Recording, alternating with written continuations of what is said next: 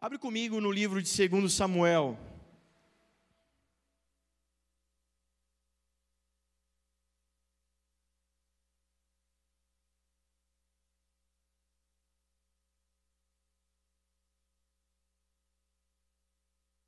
Capítulo 6.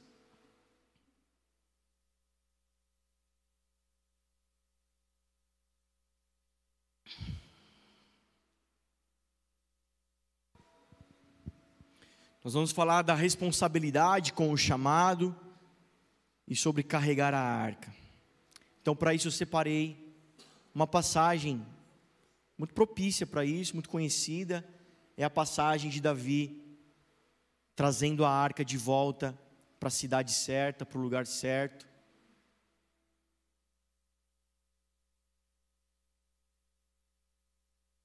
Amém? Está feliz? Feche seus olhos, tente suas mãos para cá, me abençoa. Vamos orar, pedir ao Pai que traga respostas, traga confirmações, correções, alinhamento. Deus, muito obrigado pelo teu amor, a tua graça. Nós estamos aqui, Senhor, gratos por esse momento de culto, de celebração, de estarmos juntos. E nessa hora nós estamos aqui em conferência, Pai. Nós vamos abrir as Escrituras e conferi-las, Pai. Nós pedimos, Espírito Santo, dê o coração correto para cada um. Dê, Senhor, os ouvidos corretos para cada um de nós. Dê os olhos, o coração, o espírito, Senhor, correto para receber a tua palavra, para discerni-la, para ser alimentado por ela, em nome de Jesus. Que haja entre nós espírito de quebrantamento, de humildade, que haja em nós o terreno fértil para receber boas sementes Senhor, nós abrimos mão daquilo que nós achamos que temos, que somos, que sabemos, para ter só do Senhor. Tenha liberdade, Espírito Santo, entre nós. Amém, amém, amém. Segundo o livro de Samuel, capítulo 6, verso 1 em diante, vai dizer: De novo, Davi reuniu os melhores guerreiros de Israel, 30 mil ao todo. Ele e todos os que acompanhavam partiram para Baalá em Judá. Diga comigo, Judá. Não, vamos lá, gente. Vocês vão pregar comigo hoje. Amém? Glória. Diga comigo. Judá.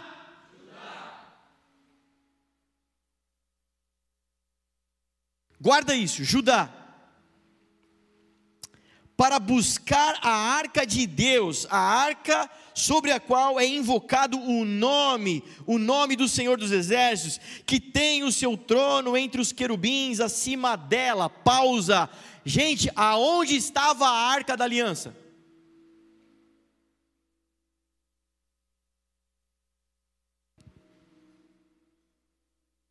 Aonde estava a arca da aliança, gente? Confere o texto, lê o texto, por favor. Com, ó, dá uma dica, começa com Ju, termina com Dá. Vamos dizer com voz de profeta, aonde estava a arca da aliança? Um, dois, três e. Judá. Faz assim, Judá, é mais fácil. Um, dois e.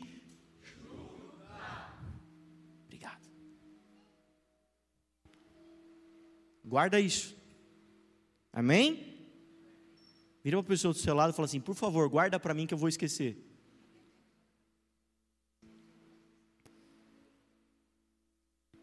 Três. Puseram a arca de Deus num carroção novo e a levaram da casa de Abinadab, na colina.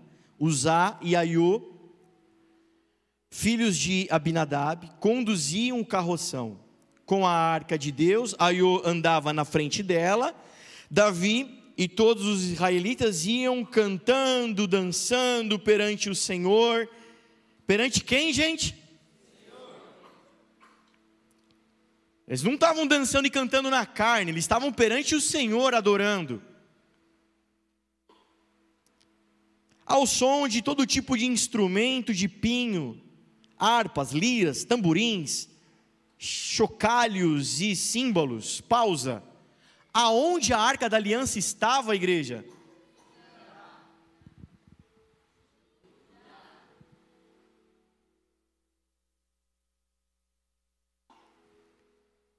Amém?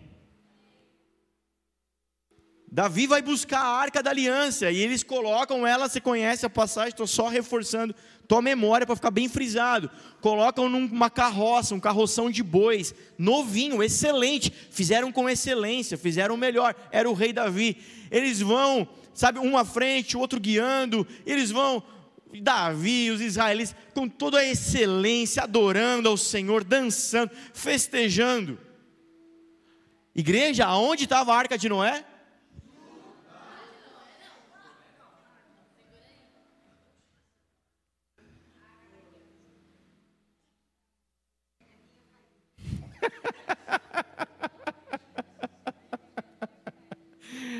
É importante nós guardarmos a palavra do Senhor. É importante. Ai. Fiz a pegadinha para você estava esperto. Igreja, onde estava a arca da aliança? Em Judá.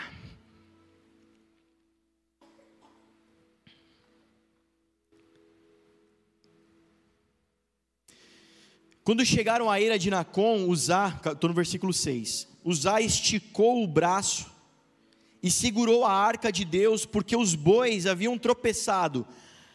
A ira do Senhor acendeu-se contra Uzá, por seu ato de irreverência. Por isso Deus o feriu e ele morreu ali mesmo, ao lado da arca de Deus. Davi ficou contrariado porque o Senhor, em sua ira, havia fulminado Uzá. Até hoje, aquele lugar é chamado de Pérez Uzá. Naquele dia, Davi teve medo do Senhor e se perguntou: Como vou conseguir levar a arca do Senhor? Por isso, ele desistiu de levar a arca do Senhor para a cidade de Davi. Em vez disso, levou para a casa de Obed-Edom, em Gate. A arca do Senhor ficou na casa dele por três meses, e o Senhor o abençoou e a toda a sua família. E disseram ao rei Davi: O Senhor tem abençoado a família de Obed-edom e tudo o que ele possui por causa da arca de Deus. Então Davi, com grande festa, foi à casa de Obed-edom e ordenou que levassem a arca de Deus para a cidade de Davi. Quando os que carregavam a arca do Senhor davam seis passos, ele sacrificava um boi e um novilho guardado. Até aqui. Amém? Deixa eu só acertar o aplicativo e a gente vai para a palavra.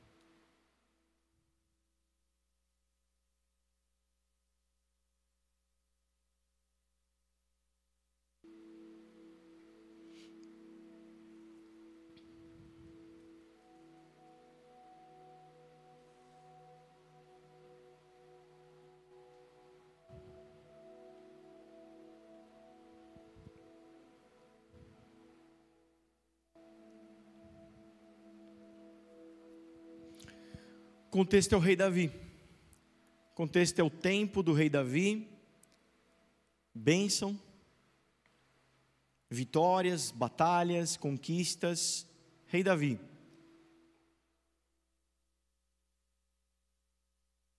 Só que Davi, ele vai vencendo batalhas, ele vai estabelecendo o trono, ele vai estabelecendo seu reinado, você sabe, Davi é alguém que tem um coração temente ao Senhor, Davi é alguém que tem como prioridade agradar a Deus.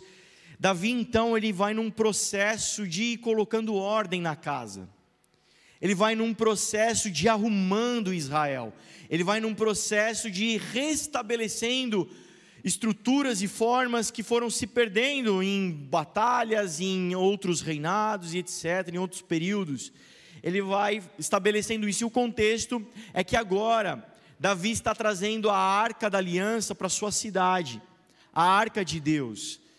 Se você voltar a história mais para trás, você vai lembrar de Samuel. Você vai lembrar do episódio que Samuel ele, ele fica na casa de Eli e os seus filhos.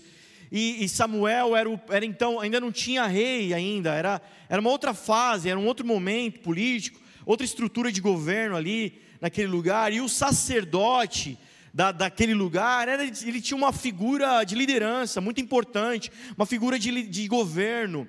Só que a casa de Israel, a casa do, do sacerdote, está corrompida. Então, se você voltar para trás, ele, os seus filhos estão fazendo tudo errado. Os seus filhos estão, estão se, se corromperam, estão corrompendo a casa de Israel. E nisso aparece Samuel, pequeno Samuel, aí você lembra da passagem, né? Samuel na casa ali, sendo treinado para se tornar um sacerdote, um profeta, e a passagem lá, Samuel, no meio da noite, eis-me aqui, Senhor, né? Deve se lembrar disso, ele vai crescendo, e mais um pouquinho para a história, eles vão para uma batalha e estão perdendo Israel, como era de costume, na, na, na dificuldade, pegava-se a arca da aliança, a arca de Deus, e levava para a batalha, porque ali tinha a presença de Deus, e quando se levava para o campo de batalha, Israel vencia. Então os filhos de Eli falam: vamos buscar a arca, estamos perdendo. Eles trazem a arca, mas a casa de Israel está tão corrompida que o Senhor não favorece eles. Eles perdem a batalha, morrem na batalha e a arca é roubada. Nesse mesmo episódio, quando a notícia chega para o pai desses meninos, ele está na cadeira de balanço lá,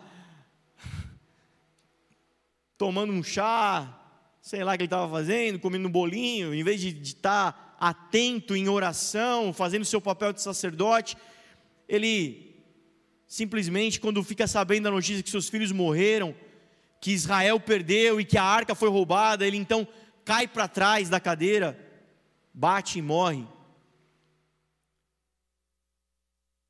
Mais para frente você conhece a história, a arca vai parar no, no campo dos inimigos.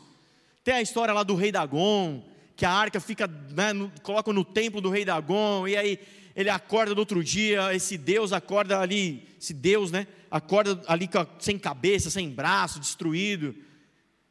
E a arca depois mais para frente é recuperada ela é recuperada, ela vai de volta para Israel, e ela está em Judá. Judá é uma capital importante.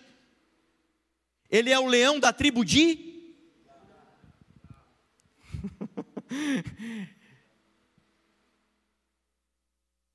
Judá, esse símbolo do leão, símbolo de governo, é uma capital importante, Judá. É um lugar, é uma cidade de uma tribo de governo. Parece ser muito óbvio pegar a arca da, da aliança, algo tão importante, levar para Judá.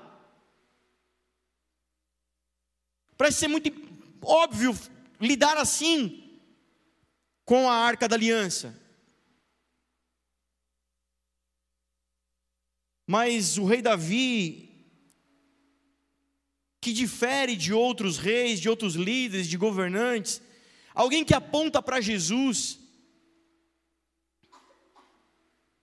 que não governa segundo padrões e moldes terrenos, mas Davi tem na sua liderança uma marca, porque ele está sempre olhando para os céus, para o alto, para o coração de Deus. Você sabe, você conhece, você é crente, Davi era aquele homem conforme o coração de Deus. Tinha um coração conforme o coração de Deus. Amém? Você lembra disso? É esse rei Davi. Então Davi, ele ele não, ele não fica satisfeito com aquilo que é óbvio, ele não fica satisfeito com aquilo que deveria ser o normal, mas ele fica atento ao que os céus estão dizendo. E naqueles dias o céu estava apontando para uma outra fase. Já não era mais o tabernáculo de Moisés, mas era tempo de levantar a tenda de Davi. O tabernáculo de Davi. E se o tabernáculo de Moisés é o primeiro tabernáculo, é o primeiro templo que Deus instituiu, é o primeiro local geográfico onde Deus escolheu para habitar entre os homens, a sua presença, Queridos, Deus sempre em toda a história até hoje, 2023, o Senhor, Ele tem a sua presença, a sua onipresença marcante em toda a criação, em toda a natureza. Romanos capítulo 1 vai trabalhar dizendo, o apóstolo na carta para os romanos dizendo que, olha, todos os homens são indesculpáveis. Ninguém vai chegar naquele grande glorioso dia e falar assim: ó, oh, eu era um, um, índio lá do fundão da, da, Amazônia, da floresta, e ninguém pregou o evangelho para mim, então eu preciso de passe livre aí. Qual que é o sindicato dos índios aí que eu vou para pegar meu crachá de acesso ao céu, ao reino de Deus? Fazendo ainda essa, dentro dessa ilustração, vai ter ali um porteiro porque existem salmos que nos permitem conjecturar que nas portas do reino existem porteiros,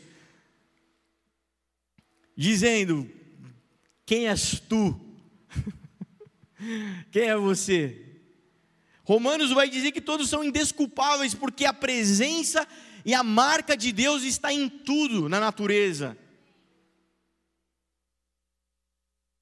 Que todos pecamos, estamos separados da glória de Deus, somos carentes de remissão.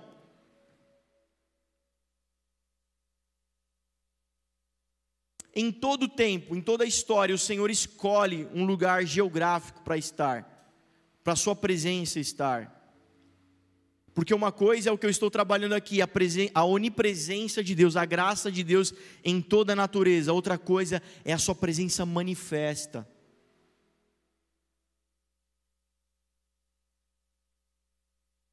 Com os seus atributos, com sua essência e etc.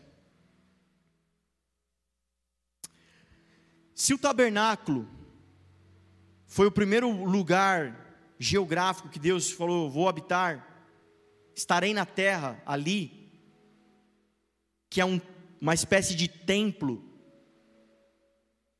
ele só faz sentido por causa da presença de Deus. Davi entende isso. Ele entende que o tabernáculo de Moisés passou e ele precisa erguer um outro tabernáculo. E ele entende que só faz sentido ter tabernáculo, ter templo, se tiver a presença de Deus dentro.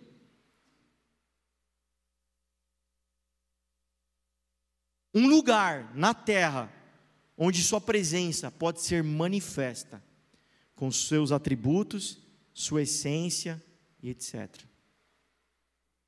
Quando no Pentecoste, no Novo Testamento, o tempo da graça, que é o que nós estamos vivendo, e o Senhor então fazendo de nós tabernáculos, templos para habitar na terra, só faz sentido se tiver a presença de Deus.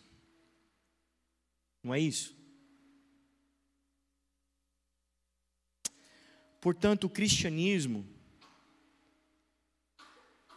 ele é um conjunto de pessoas que carregam a presença de Deus na terra. Amém.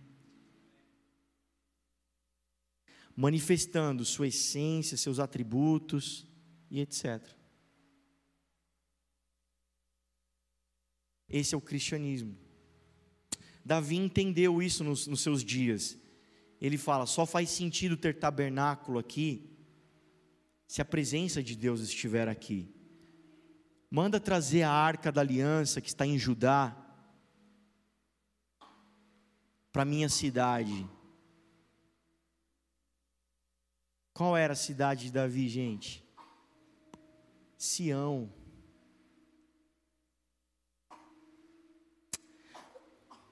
Davi entende que agora esse Deus, ele não é mais o Deus do Sinai que vai se revelar só com os mandamentos.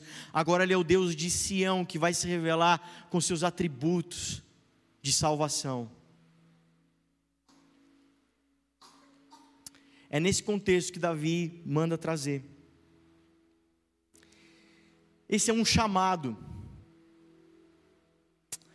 Todo cristão quando batizado, cheio com o Espírito, se tornando templo, habitação do Senhor, alguém que discerniu e entendeu, absorve, recebe,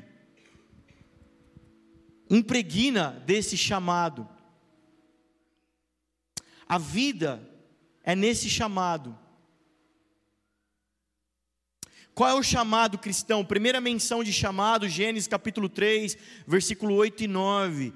É o Senhor ali no jardim, homem e mulher escondidos atrás da moita, e o Senhor chamando Adão e Eva para ele. O chamado para o homem é para o Pai, para revelar o Pai, para mostrar ao mundo que o Pai existe. É isso que Jesus veio fazer. É isso que Jesus fez. Essa é a obra salvadora de Jesus. Essa é a obra que eu carrego na minha vida, que você carrega na sua vida. Por isso que Efésios, o apóstolo vai trabalhar isso no capítulo 2, dizendo que nós somos agora embaixadores desse evangelho de reconciliação, reconciliando o mundo com a presença de Deus. Como crerão se eles não estão vendo, se não estão enxergando, se não há quem pregue, se não há quem fale? Como saberão disso? Por isso existe pequenos templos, pequenos cristos revelando o Pai. Por que, que Jesus foi para a cruz? Porque ele chamou Deus de Pai. A primeira vez que Jesus chama Deus de Pai, ele acende a ira dos fariseus, daqueles religiosos que decidem por matá-lo. João capítulo 5. Enquanto Jesus ele, ele faz alguns milagres, como o da, da, do casamento, da água em vinho, enquanto Jesus está curando algumas pessoas, ele está pregando na sinagoga, me parece que está tudo bem, porque dá a entender na palavra de Deus que naqueles dias existiam pessoas que faziam milagres.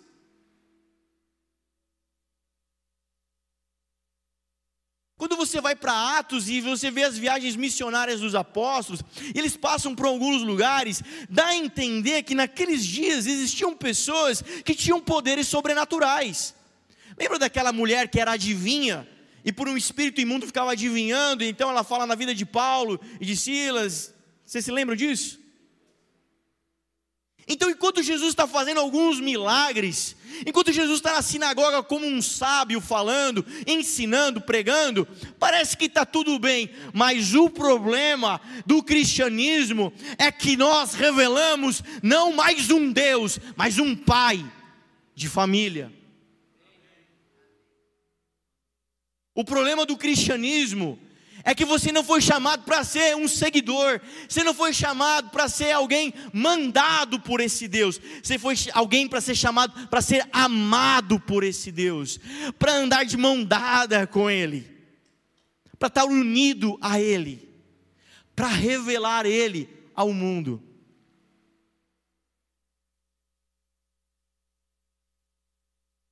Existe algo de nocivo existe algo de maligno, existe algo de demoníaco quando você fizer do seu cristianismo um lugar para cultuar. Breves orações frias ou até emocionadas. Quando você fizer do seu cristianismo algumas regras para seguir.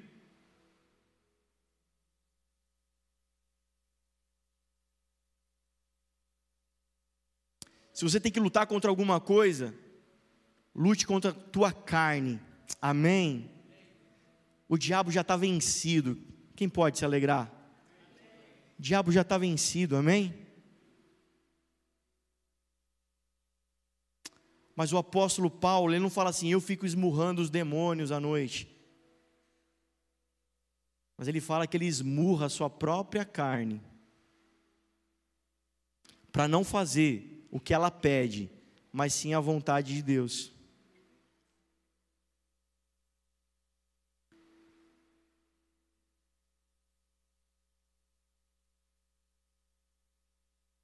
Por que, que eu sou cristão? Por que o Senhor me levantou? Por que, que o Senhor me trouxe aqui? Por que, que o Senhor fez essa obra em minha vida? Você precisa saber. É porque Ele, tem, ele chamou para Ele, para revelar o Pai, revelar ao mundo. E para isso Ele coloca em cada um de nós propósito. É o que nós chamamos de propósito eterno. É o que nós chamamos de centelha divina centelha de vida. Porque sem propósito, uma vida sem propósito, ela não faz sentido. E ela não é bem vivida. Se algo de pecaminoso, e os dez mandamentos ensinam isso para gente, um dos pecados dos dez mandamentos, uma das leis é viver bem a vida, valorizar a vida, um princípio espiritual. Quando eu desperdiço a vida, isso é pecado. Vocês estão comigo, amém? Quando eu estou desperdiçando a minha vida, eu estou pecando. Por isso há propósito de vida em cada um de nós, os cristãos. Por isso que o mundo ele vai atrás de achar sentido para a vida, achar alguma coisa que amenize o vazio interno. Então eu vou tentar achar isso na bebida, eu vou tentar achar isso nos prazeres, eu vou tentar achar isso nas drogas, eu vou tentar achar isso em família, vou casar, vou ter filho para ver se isso supre minha carência. Mas que só é suprida, só se torna vida quando vivida com Deus. Deixa eu te falar, existem alguns obstáculos para você corresponder a isso.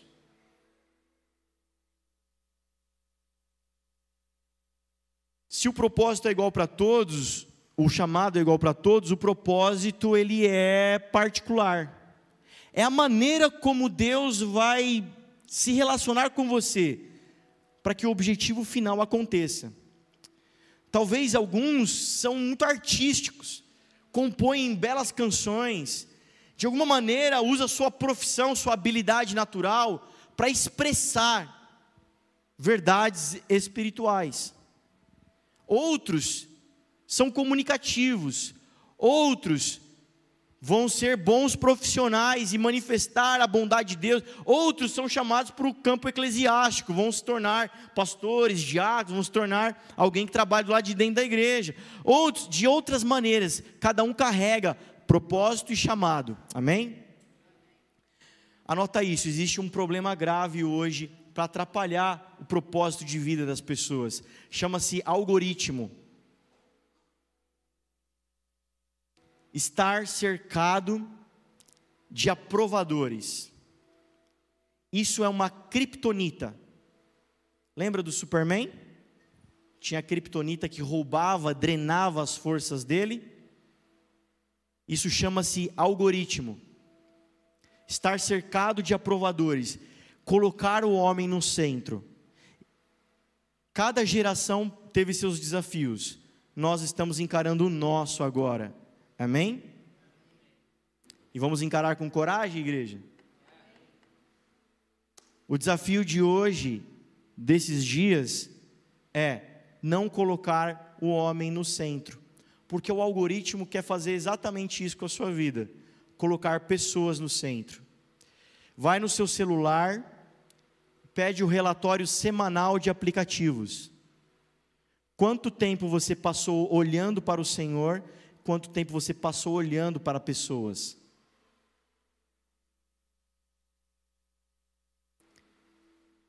Os nossos olhos deveriam estar voltados para o Senhor.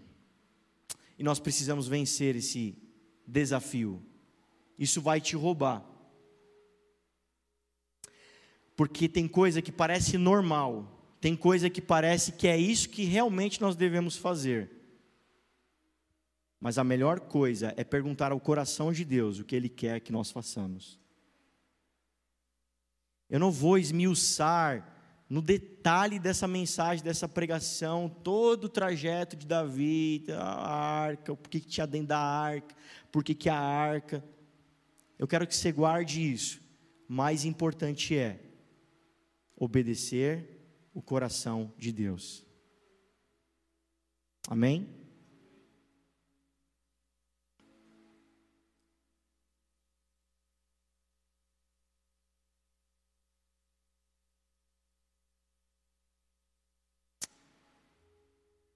Mas, pastor, vai para outra página que isso daí é muito óbvio, eu já sei isso daí. Estou na igreja há muito tempo, sou crente desde criança. É isso, é isso mesmo. Nós temos que agradar a Deus. É isso mesmo, nós temos que obedecer a Deus, porque se nós obedecer a palavra de Deus certinho, é isso que nós temos que fazer. É. Mas não é tão óbvio assim. Não é tão óbvio assim.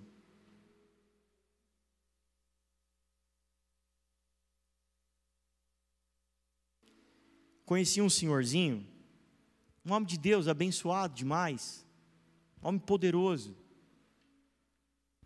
Né, Gui? Você estava comigo. Ele disse uma frase que chocou os nossos corações. A gente olhou um para o outro e falou: lascou. Ele disse assim: Eu conheço mais crentes que pecam enquanto oram do que fazendo qualquer outra coisa. A gente olhou um para o outro e falou: Não é possível. Não é possível que eu estou pecando enquanto eu oro. Não tem sossego. Não é possível. E ele me provou. Há um versículo que diz que qualquer coisa que é feito sem fé é pecado. Você pode estar gastando horas de oração e pecando. Porque se você faz parte dessa casa, você já aprendeu que fé, a tradução de fé é emuná, é obediência.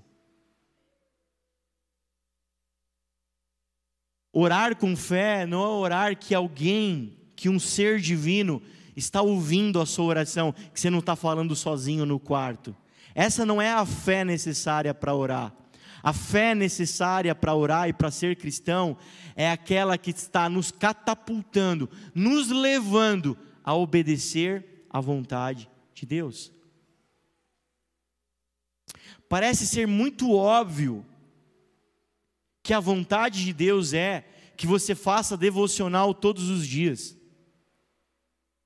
E é muito bom ter a disciplina de estudar a palavra de Deus. Mas para alguns, se essa pessoa parar para ouvir o coração de Deus, o Senhor vai dizer: para, para, para, para. Obediência eu quero e não sacrifício. Porque para alguns, fazer devocional todos os dias é um motivo para dizer e apontar todos aqueles que não fazem pecado.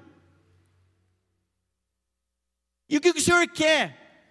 Que você cumpra alguns rituais frios e mecânicos, ou que você agrade, tenha um relacionamento com Ele. Por isso que parece ser muito óbvio fazer uma listinha de coisas que eu tenho que fazer e sair fazendo sendo que o mais importante que eu quero que você guarde aqui essa noite, assim como Davi, o mais importante não é o normal, o mais importante é o coração do Senhor. Há momentos que o Senhor vai dizer para a sua vida: vire para a esquerda. Há momentos que Ele vai dizer: vire para a direita. Há momentos que Ele vai dizer: acelere, vamos, vamos, corra, voe.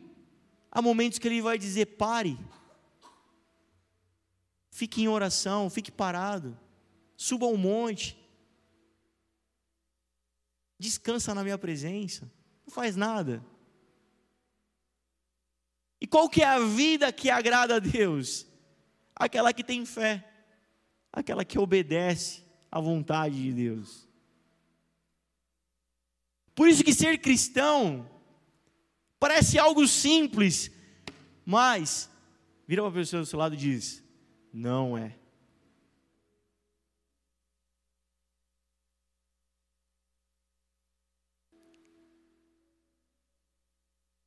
Porque só é possível ser cristão se eu me tornar tabernáculo do Senhor, com a presença dEle dentro de mim.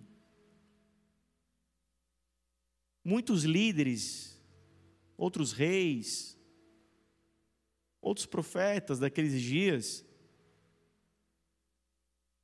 se acostumaram a fazer o que tinha que fazer.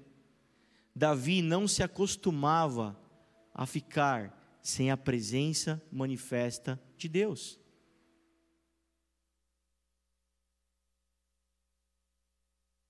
Parece ser muito óbvio parece ser muito simples. Que se eu fizer algumas regras, algumas, algumas coisas que eu acrescentar na minha rotina, vai dar certo, vai dar o mesmo resultado. mas a vida cristã, ela é essencialmente com a presença de Deus. O pastor Carana ensinou o Paulo, e o Paulo, muito humilde, falou: preciso ouvir um homem mais velho, sábio. E o pastor Carana disse para o Paulo: Paulo, eu criei três filhos. Você tem três filhos também, né? Que coincidência. Eu criei três filhos. E o Paulo fala: Uau, deixa eu ouvir um homem que criou três filhos. Eu tenho três, eu preciso ouvir o conselho dele. E o pastor Carana vai dizer: Olha, todas as noites eu ia lá na cama deles, e o pastor Carana fazia isso mesmo. Ele entrava no quarto do, dos filhos e abençoava os filhos. E eu lembro, porque muitas vezes eu não tinha pego no sono ainda, estava rolando na cama, aí de repente abri a porta do quarto, aí você finge de estátua. Congelado, para ele não saber que eu não estou dormindo. E eu vi ele indo lá, sussurrando. Te abençoe, te abençoe em nome de Jesus.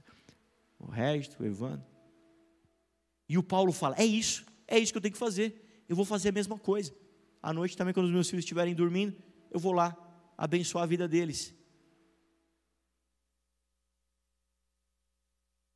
Queridos, o segredo não é só copiar.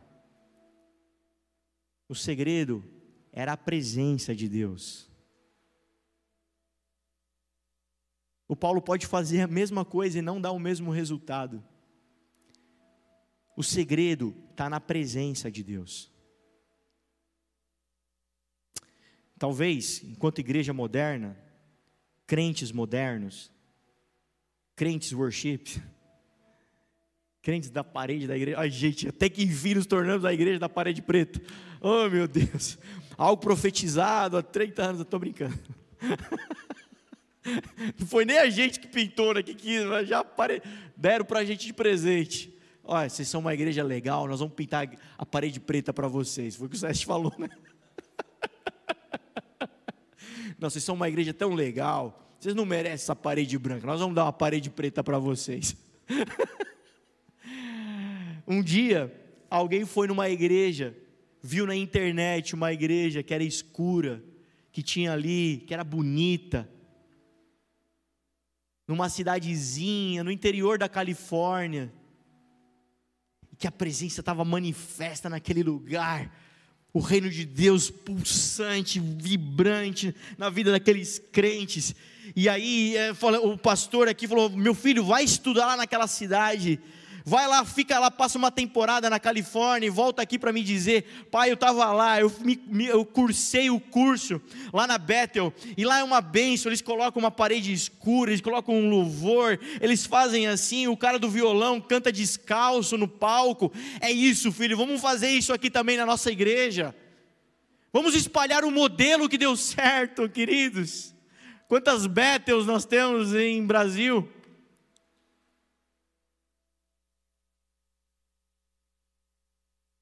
O problema não é o modelo. O problema é o conteúdo, é a presença de Deus, e me parece, só me parece, posso estar errado, que parece que a gente se acostuma fácil a fazer sem a presença de Deus. Mas o problema é que isso incomoda os nossos corações, isso fere o coração de um cristão. Ele diz: eu não, eu não consigo fazer isso sem a presença de Deus, eu não consigo viver sem a presença de Deus.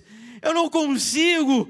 Sabe o que acontece, queridos? Acontece que você não vai poder jogar na cara de Deus que você foi fiel à tua esposa e por isso que você merece entrar no céu. Ele vai dizer: Eu nunca te conheci. Você que não carrega, que não parece comigo.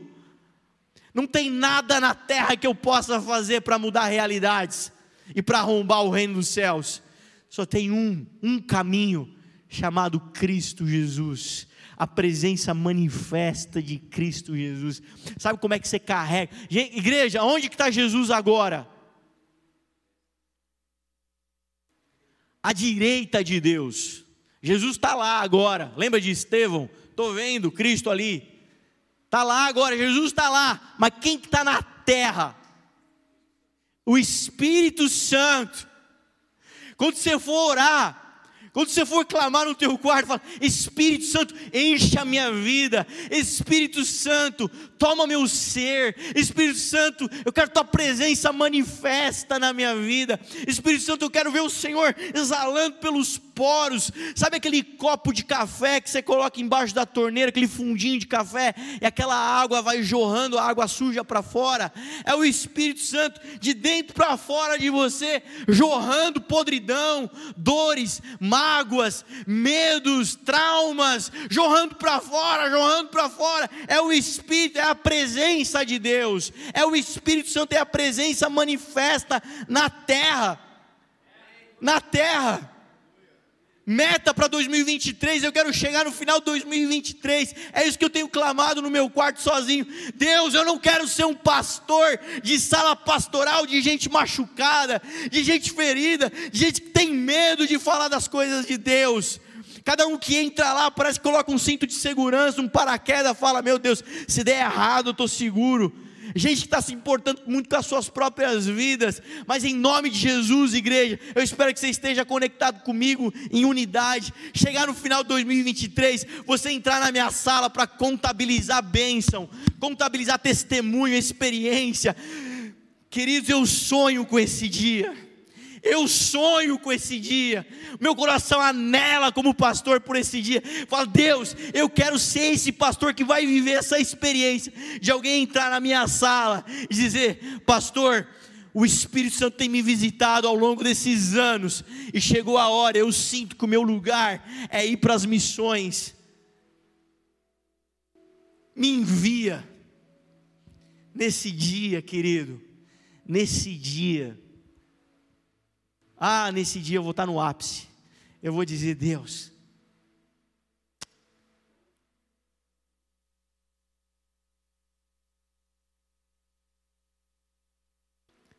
Se nós ainda estamos machucados, feridos, traumatizados, magoados, é sinal que o Espírito Santo está como uma rolha dentro de nós, travando.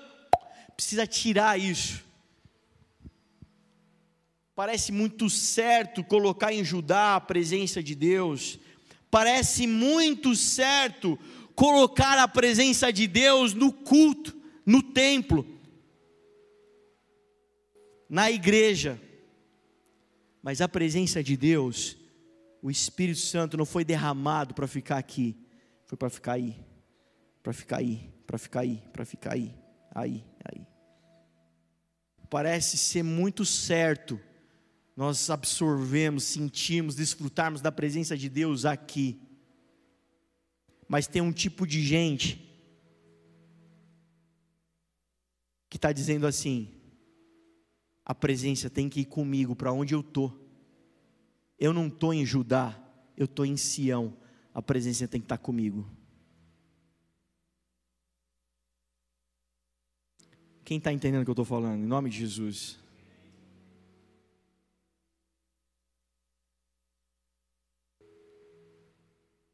Quando isso acontece, quando isso acontece nas nossas vidas, começa a acontecer um fenômeno. Davi era alguém que tinha que ir até Judá para a presença de Deus. Agora as pessoas que têm que ir até Sião para a presença de Deus. Parece que tem uma, um momento, uma fase da nossa vida que nós estamos indo atrás das pessoas que carregam a presença de Deus. Tá tudo bem, nós estamos crescendo, somos meninos. Acabamos de começar a corrida, mas daqui a pouco nós estamos tão cheios daquilo que começa a acontecer um fenômeno. Pessoas começam a vir até nós por causa do que nós carregamos. Quem já experimentou isso? Pessoas indo até a sua casa, pessoas indo até a sua mesa de trabalho pessoas indo até a sua sala, dizendo: Eu preciso ter um tempo, preciso, preciso estar junto. Queridos, o pecado original, a rebelião original, não é exterminar Deus, é se tornar como Ele. A serpente não falou assim: vamos matar Deus, vamos arrancar a cabeça dele. A serpente diz: não, vamos nos tornar igual a Ele. O pecado original, a rebelião original, não é ser um ateu é só ter um lugar que é só dele. Esse é o problema. Davi ele vai trazendo a arca e é um coração puro.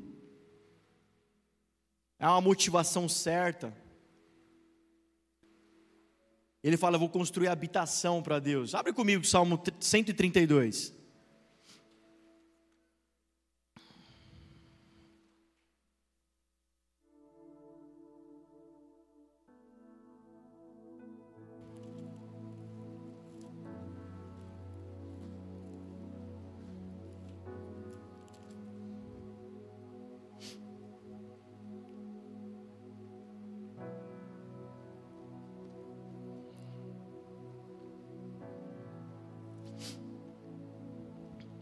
Senhor, esse Salmo 132 corresponde ao mesmo período, cena, que a gente está lendo ali em 2 Samuel.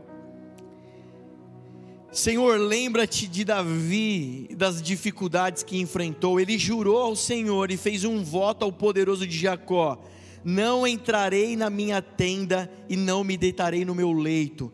Não permitirei que os meus olhos peguem no sono, nem que as minhas pálpebras descansem, enquanto não encontrar um lugar para o Senhor, uma habitação para o poderoso de Jacó.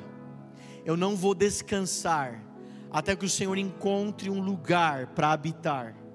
Queridos, aonde o Senhor quer habitar nesses dias, dentro de pessoas, dentro de mim, dentro de você dentro de cada cristão, de cada filho e cada filha, dentro de cada homem e mulher de Deus, é lá que o Senhor quer habitar. E Davi, um coração de adorador, o adorador, o coração de adorador, você sabe que a dica está na adoração, você sabe, né? Porque o diabo caiu, ele era o querubim responsável pela adoração.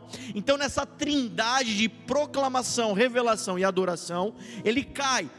Miguel, Cristo Lúcifer, ele sai, sai de cena. Quem que Deus estabelece no lugar para fechar essa trinca? Eu estou procurando adoradores, gente que queiram fazer parte desse time comigo aqui para fechar essa trinca. Arão, Moisés e Ur. Eu quero fazer, eu preciso de gente assim. Então o segredo está na adoração. Davi é esse cara adorador. Davi está dizendo: meu coração, eu não vou ter descanso enquanto essa presença não encontrar lugar em mim para habitar na terra.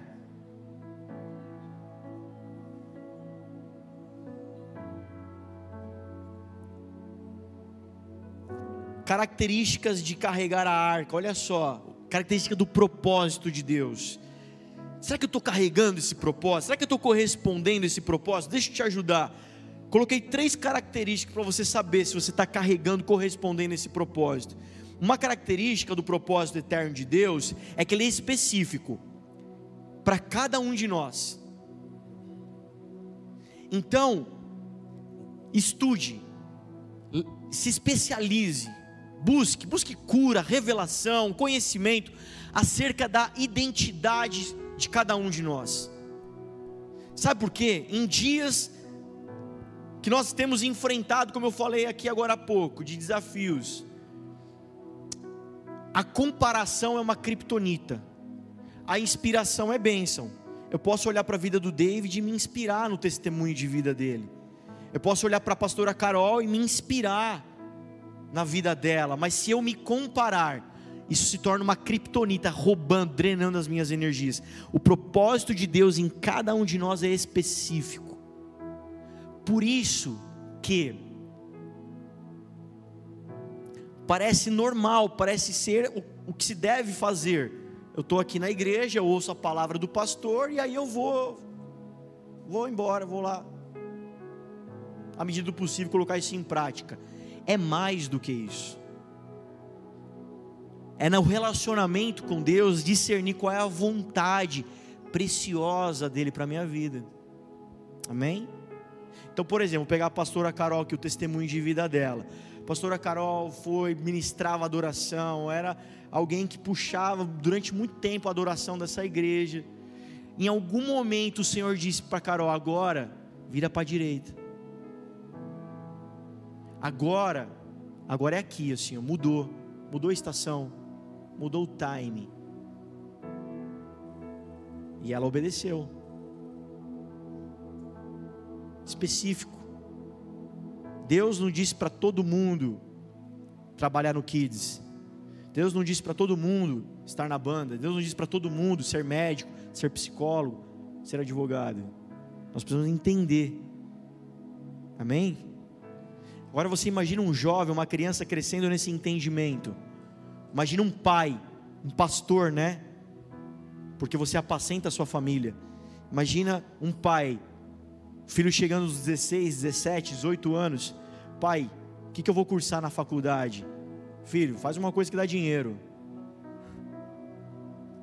Filho, vai para o teu quarto orar. Pai vai orar junto com você. E o Senhor vai revelar no teu coração o que, que você tem que ser, crescer, fazer, se dedicar. Quem está comigo diz amém? Segunda característica do propósito é que ele é geracional. O que você está fazendo atinge gerações? Você está pagando boleto por pagar, vivendo a vida por viver? Querido, ativa o aplicativo Propósito Eterno de Deus e comece a clamar: Senhor, alinha minha vida no propósito, porque o que eu faço não pode parar em mim. Não, querido pastor, eu estou trabalhando, estou montando a minha empresa, porque isso daqui vai ficar para meus filhos, não é para mim não, vai ficar para eles, eles que vão tocar essa empresa depois no futuro. Queridos, estou falando de gerações, não estou falando dos teus filhos. O propósito eterno de Deus atinge gerações. Por exemplo, nós podemos ligar aqui em cada um de nós dessa família viva o aplicativo Propósito Eterno de Deus e a gente entender que tudo que nós estamos fazendo aqui é construindo um lugar para aqueles que hoje estão no Viva Kids desfrutar.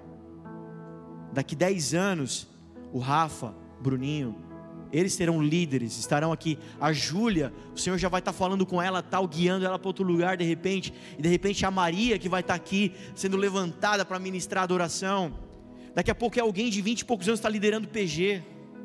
Nós estamos construindo um lugar para eles. Lembre-se, o nosso teto vai ser o piso deles. Eles vão mais longe que nós. O que você está vivendo, construindo, é para impulsionar quem vem atrás de você se não, ativa o modo propósito eterno de Deus. Terceira característica, o propósito eterno de Deus desfaz o que está errado. Eu peguei só uma história bíblica, pega todas as histórias bíblicas, você vai encontrar isso em comum. É gente levantada com um propósito, uma missão de Deus para revelar Ele ao mundo, com o objetivo de consertar o que está errado. O que você está fazendo? Está consertando o que? Eu toco na banda, eu canto, estou me dedicando, estou gastando minha vida nisso. É muito comum em reuniões, quando você confronta pessoas, mas pastor, eu estou sempre aqui, eu não falto na escala, o senhor pode contar comigo, pastor. Não, querido, o problema não é a escala, o problema não é fazer bastante, o problema é o porquê estamos fazendo. É isso que tem que estar alinhado.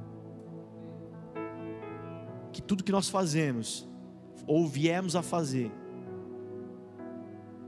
possa manifestar os atributos, a essência de Deus, em consertar o que está errado. Quem está comigo diz amém?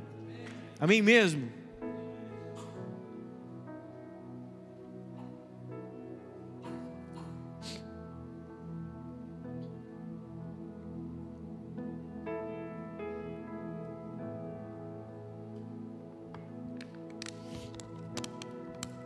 Diga comigo, tempo. Não, vamos lá, gente. Reta final da pregação. Se ajeita na cadeira. Vai, se ajeita na cadeira. Vamos. Esli, cadê aquela força da academia, Esli? Vai. Mostra aí. Vamos lá. Energia, vamos lá. Diga comigo com voz de profeta: tempo. Agora fecha seus olhos e diz para o Espírito Santo que você quer respeitar o tempo. Pede para Ele, Deus estabelece o teu tempo na minha vida.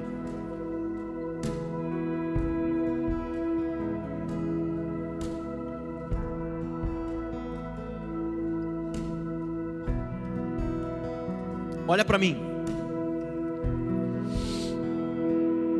A gente ama ter o controle. Quem aqui, agora você vai começar a entregar os irmãos. Quem aqui foi na Blockbuster alugar fita? E ficava doido quando você chegava lá, tinha esquecido de rebobinar. Tinha que pagar uma taxa para rebobinar a fita. Você não sabe o que é rebobinar fita? Você é um novinho da vez. Depois veio o que? O streaming. Hoje a gente, para ver filme, você vai no streaming. Não fica mais alugando fita. É online.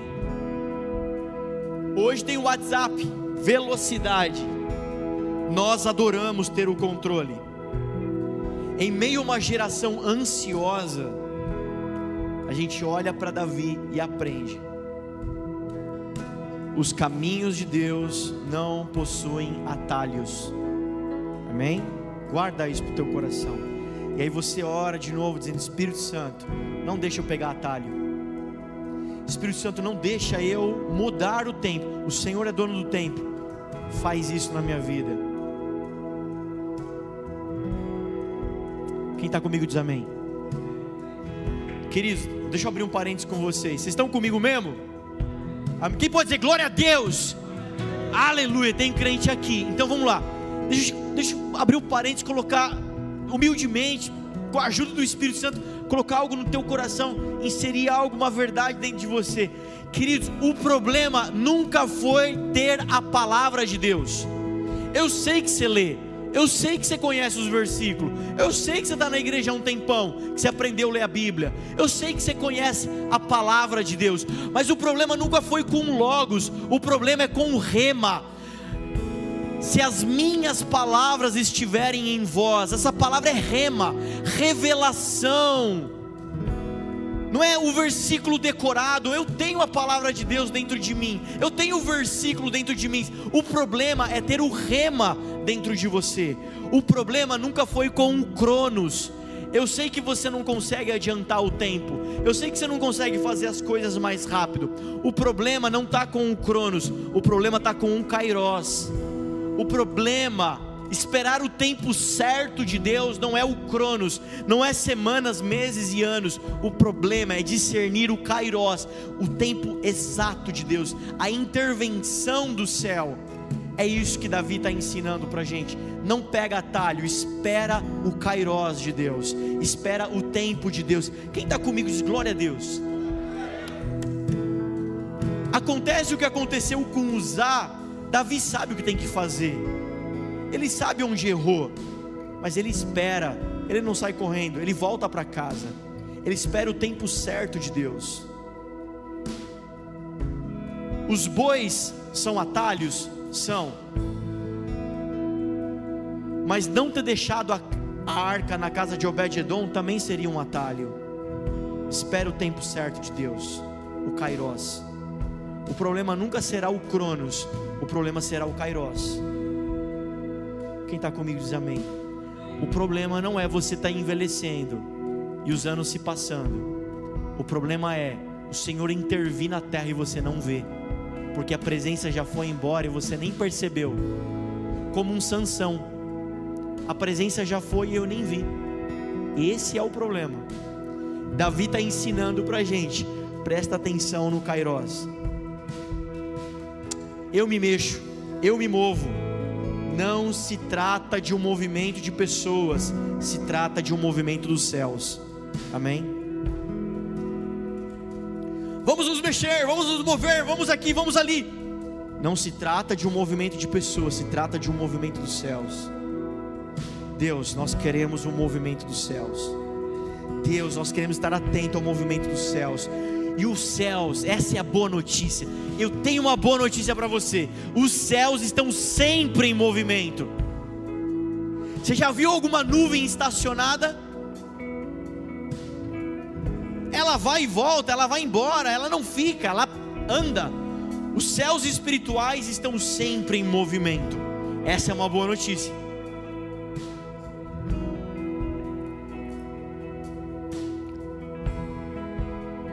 Não responsabilize Deus por suas crises se você não entregou o controle da sua vida.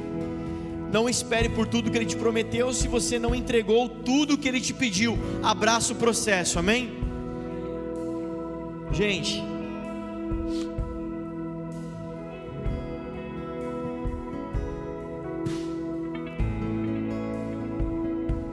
aguenta só um pouquinho, banda, que eu já estou terminando, aí vocês sobe de novo.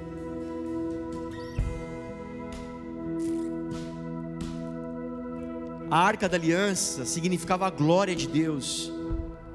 A glória de Deus é mais do que a presença de Deus, eu te ensinei. A presença de Deus é onipresente, está em toda a, a, a, criação. Mas a glória de Deus é o cabode, é, é, a, é a presença manifesta de Deus. A arca da aliança simboliza isso. Vocês são tudo crente, tudo ministro aqui, ó, tudo, tudo gente de primeira. Você sabe não era para ter levado no carro de boi. A arca tinha argolas, que era para ter colocado varões, e os levitas carregarem a arca da aliança. Isso você já aprendeu, você já sabe. A arca da aliança era uma caixa mais grande assim, de madeira e de ouro. Você acha que aquilo era leve? Tinha peso a presença de Deus. A glória de Deus tem peso.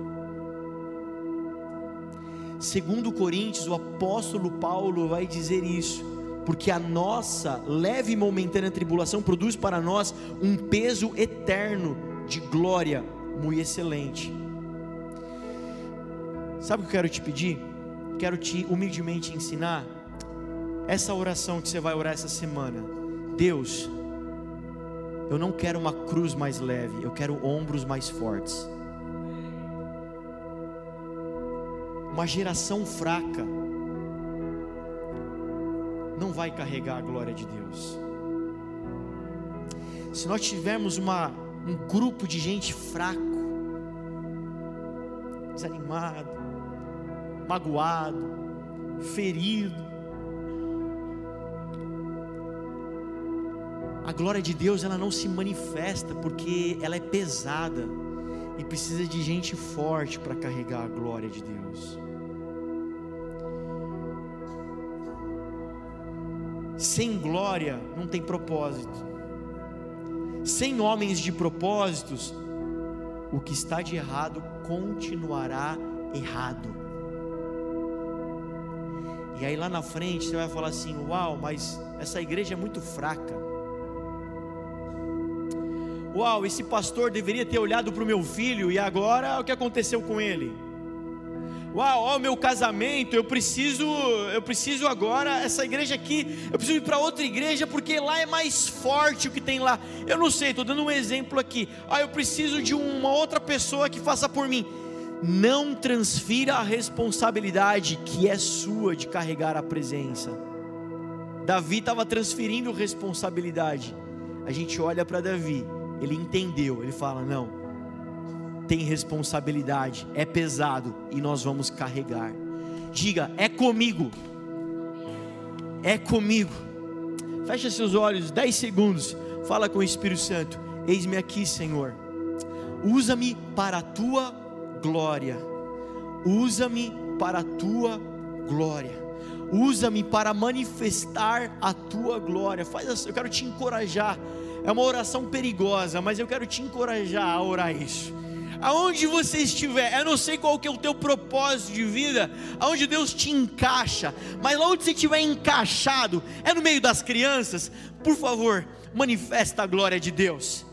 É no meio dos adultos, por favor, em nome de Jesus, manifesta a glória de Deus, é no meio das artes, é no meio da exposição das Escrituras, por favor, manifesta a glória de Deus. Você é pai, você é mãe, por favor, se levanta desse lugar de dor, se levanta desse lugar de enfermidade, toma conta da tua casa, não transfira a responsabilidade, manifesta a glória de Deus ora o Espírito Santo dizendo: faz de mim um incendiário. Eu quero pegar fogo, Deus. Eu quero queimar para a tua glória, não para a glória de uma geração, não para ter seguidor, para ter aprovação das pessoas, mas para ter a tua aprovação. Faz isso, essa obra em mim.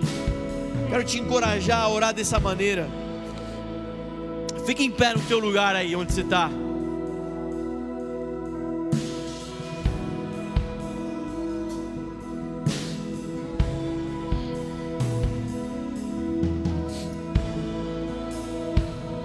Muitos de nós se acostumou a fazer sem a presença. Mas hoje a palavra vem com doçura, vem como boa nova para os nossos corações. Vem como exortação no sentido literal da palavra, que é encorajamento. Vem nos encorajar. Eu não sei aonde você deixou essa presença, aonde ela caiu. Eu não sei o que foi que aconteceu com você. Mas eu sei que a carta de Apocalipse para a igreja de Éfeso é: lembra aonde ela ficou e volta lá.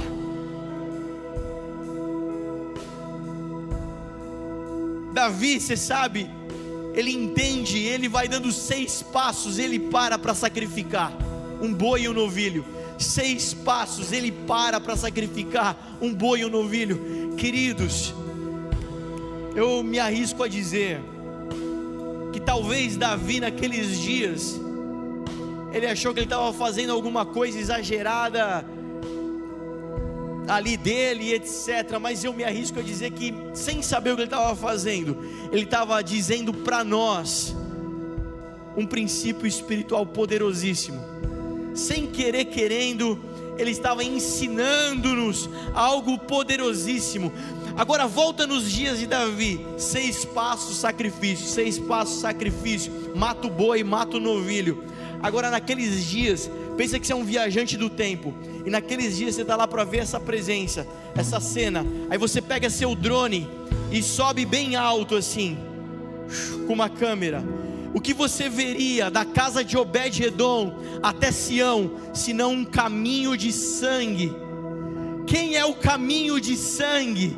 Quem é o boi? Quem é o, aquele do livro de Marcos? É aquele que se entregou. Quem é aquele de Hebreus 10 que fez um novo e vivo caminho, um caminho pelo seu sangue, para que eu e você entrássemos para taber, estar no tabernáculo com o Senhor, na presença dEle. Você pode se alegrar com essa palavra, você pode se alegrar com essa verdade.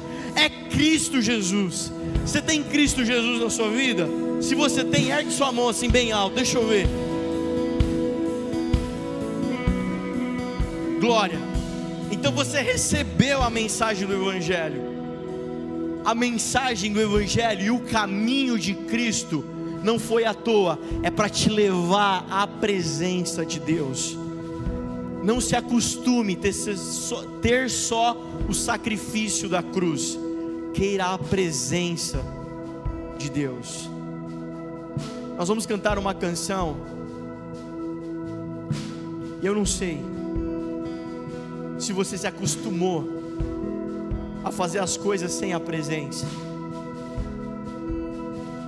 Fica à vontade onde você está, joelhos em pé, sentado. Mas eu quero te inspirar essa noite a clamar pela presença de Deus em nossas vidas. Reaviva em nós acende em nós, como o apóstolo Paulo dizendo para Timóteo: aviva em você, Timóteo, aquilo que com lágrimas recebeste, a paixão pela glória, pela presença, pelo propósito, pelo chamado. Enquanto nós cantamos essa canção, você vai mergulhando nesse lugar você vai entrando nesse lugar espiritual. A gente já vai encerrar. Mas eu quero que você vá embora em nome de Jesus com essa palavra. Em nome de Jesus. Tem um tipo de gente em toda a história e no final vai ser assim, um tipo de gente como nos dias de Noé, que não entrou para a arca, que ficou para fora, que se perdeu, vamos falar num termo bem assim, simplório, que foi para o inferno. Tem esse tipo de gente, vai ter esse tipo de gente na história, sempre teve. Tem um tipo de gente que vai entrar para dentro da presença de Deus. Sabe um alimento quando você coloca para dentro de você e lá dentro de você ele desaparece, ele é consumido. A gente não foi chamado para consumir culto, consumir palavra, consumir conteúdo. A gente foi chamado para ser consumido. Tem um tipo de gente que entrou para a presença de Deus e desapareceu sumiu, os sonhos foram embora, os medos foram embora, as características foram mudadas e transformadas.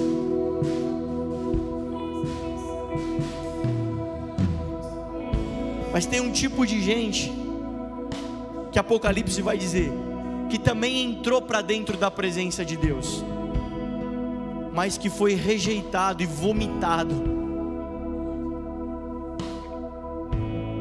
porque eram mornos.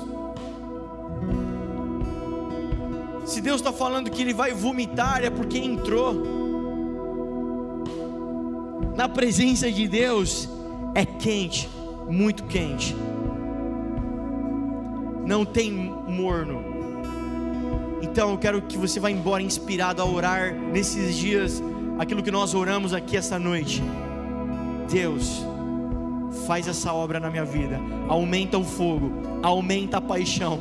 Deus, em 82, eu era jovem, eu era tão apaixonado, querido, larga o passado, abraça o novo, amém?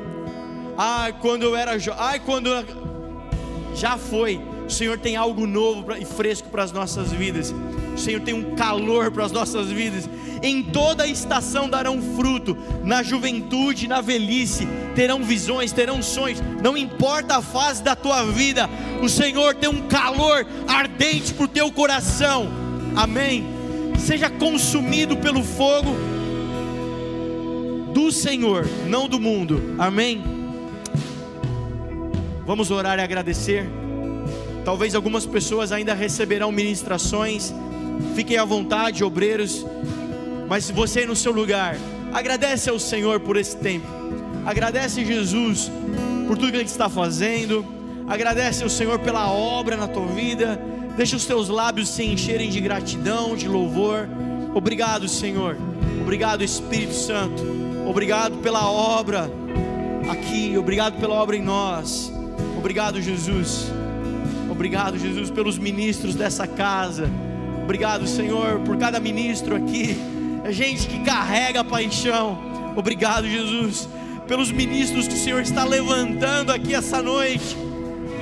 Obrigado, Jesus. Obrigado, Jesus. Obrigado, Jesus. Obrigado, Pai. Como o fogo que refina o ouro. Senhor, que sejamos mais refinados na tua presença em nome de Jesus. Obrigado, nós te agradecemos, Pai. Amém. Glória a Deus. Vamos aplaudir Jesus bem forte. Vai na paz, querido. Uma semana abençoada.